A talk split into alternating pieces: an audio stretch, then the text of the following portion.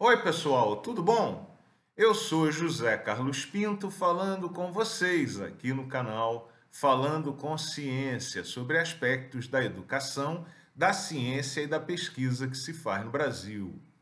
Como já discutido aqui em vídeos anteriores do canal, um bom trabalho científico não precisa ser necessariamente comercialmente relevante nem imediatamente aplicável até porque os eventuais usos e aplicações que uma boa ideia pode achar, muitas vezes não foram sequer imaginados pelo pesquisador, como ilustra uma enxurrada de casos da história da ciência, como o bem conhecido caso da invenção e do uso do laser.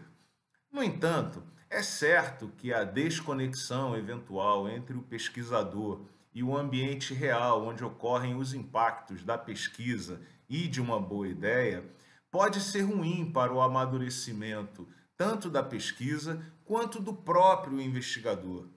Por exemplo, parece óbvio que uma pessoa que pesquisa, estuda o tratamento de uma doença pode se beneficiar muito do contato com pessoas que, infelizmente, têm aquela doença e do contato com ambientes e profissionais que são dedicados ao tratamento daquela doença. Esse contato com o mundo real, onde ocorrem os impactos do estudo e da ideia, são eh, usualmente muito estimulados nos cursos de graduação, embora sejam quase sempre negligenciados nos cursos de pós-graduação. Nos cursos de graduação, esse contato com o mundo real normalmente ocorre por meio do estágio obrigatório ou dos trabalhos de campo, enquanto na pós eles usualmente ocorrem, quando ocorrem, como uma espécie de subproduto de um projeto realizado em colaboração com um parceiro. No entanto, o trabalho de campo, esse contato com o mundo real, pode ser muito importante para o desenvolvimento e amadurecimento do pesquisador. Se não, vejamos.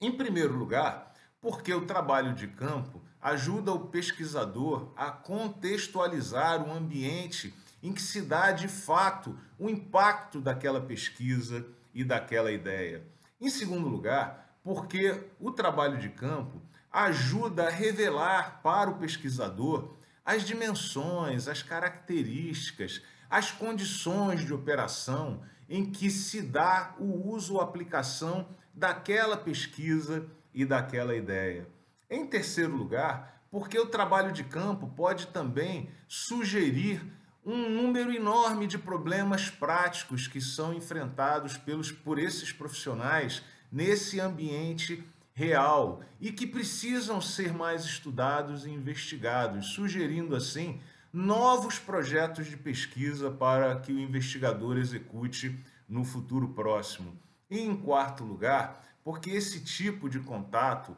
estimula a construção de uma rede de relacionamentos pelo pesquisador, que pode entrar em contato com profissionais que podem se tornar eventuais colaboradores de pesquisas realizadas no presente e a serem realizadas no futuro e serem também pontes para uma eventual inserção do pesquisador no mercado de trabalho. Por isso que, na minha opinião, os cursos de pós-graduação deveriam estimular formalmente o desenvolvimento de programas de visitas e trabalhos de campo com estudantes de pós-graduação e pesquisadores talvez inseridos formalmente no contexto de uma disciplina de metodologia científica. É por isso que, de minha parte, eu sempre tento organizar grupos de visitas a plantas industriais, ambientes reais de produção e percebo que essas visitas são muito apreciadas pelos estudantes e pelos pesquisadores e que há sempre uma demanda muito grande por parte deles para se juntarem a essas caravanas de visitas. É por isso que fica aqui a dica: você deveria tentar organizar esses programas de trabalho de campo no seu programa de pós-graduação também. Um grande abraço e até o próximo vídeo.